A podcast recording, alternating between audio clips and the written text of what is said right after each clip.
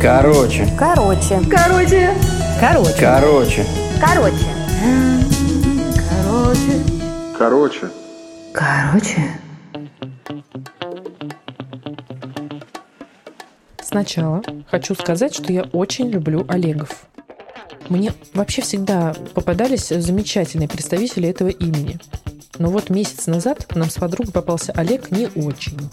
В марте мы решили, что нужно срочно купить билеты в Крым, исследовать новые горы, новые места, новый город – Ялту. Что же мы для этого сделали? Купили билеты прямо в марте, выбрали и забронировали красивый номер с балкончиком в гостевом доме «Чайка», внесли предоплату. В ответ моя подруга на почту получила официальное гарантийное письмо с печатью, подписью, с описанием всех условий, вплоть до размеров и расположения конкретной комнаты и времени аренды. Наступил июнь. Мы встали в 3 часа ночи. Подруга даже в 2, по-моему. В 4 часа утра мы уже завтракали в аэропорту. Потом перелет. Далее нас забрала машина. Мы девушки трудолюбивые, поэтому каждый из нас перед вылетом заканчивал свой рабочий день. И вышло, что поспала каждый из нас пару часов за эти сутки. Но водитель этого не знал, и по доброте душевной он решил рассказать нам абсолютно все, что он знает о полуострове, о местных заведениях, горах, тропах и людях. Даже немного об административных единицах.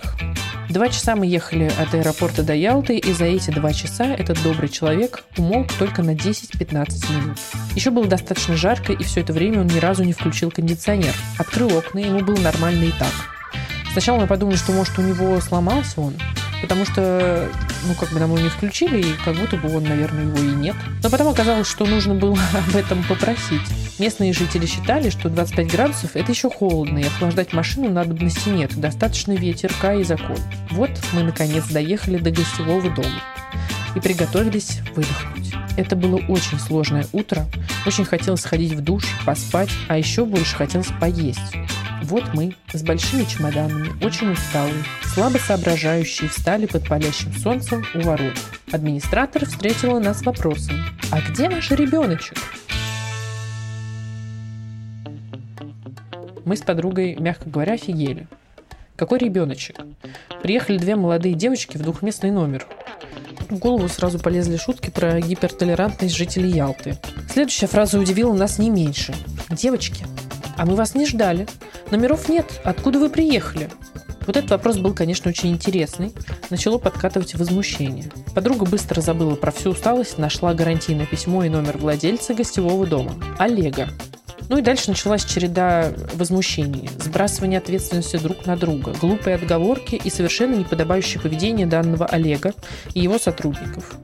Выяснилось, что этот человек попросту забыл про нас, так как две девочки оказались не очень уговариваемыми, несмотря на усталость, он попытался предложить нам другой номер.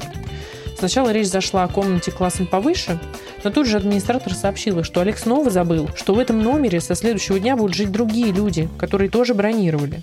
В общем, нам предложили мансарду под крышей, в которой очень сильно нагревалось помещение, не было выхода на улицу, а вместо нормальных окон было два маленьких квадратика в потолке. Гнев вскипал внутри каждой из нас. Оставаться в этом отвратительном месте не хотелось и ни на каких условиях, и мы начали искать. Все события длились часа полтора. Мы объясняли Олегу, что так не делается, что у людей с бронью с марта приоритет перед всеми другими бронированиями, сделанными позже что пусть выселяет людей из нашего номера и объясняет им ситуацию, а не нам. Но мужчина перекрылся и к концу разговора перестал вообще говорить хоть что-либо связанное и адекватное. В общем, если вы когда-нибудь услышите это, Олег из гостевого дома «Чайка» в славном городе Ялта, я желаю вам всего хорошего и доброго, потому что больше никто в вашей жизни этого вам не пожелает. Такой уж вы человек. Искренне жаль вас, ваших работников и особенно постояльцев. А мы с подругой нашли совершенно замечательную женщину. Это удивительно, потому что в июне все номера обычно заняты до конца лета. Либо стоят безумных денег, либо выглядит ужасно, либо какой-то... В общем, это было сложно. Она сдала нам крутую двухкомнатную квартиру. Место оказалось ближе к морю, удобнее по расположению. И, как выяснилось потом, при потопе города в одном из безопасных районов. Что не делается, все к лучшему, конечно же. Но тогда мы хорошо понервничали.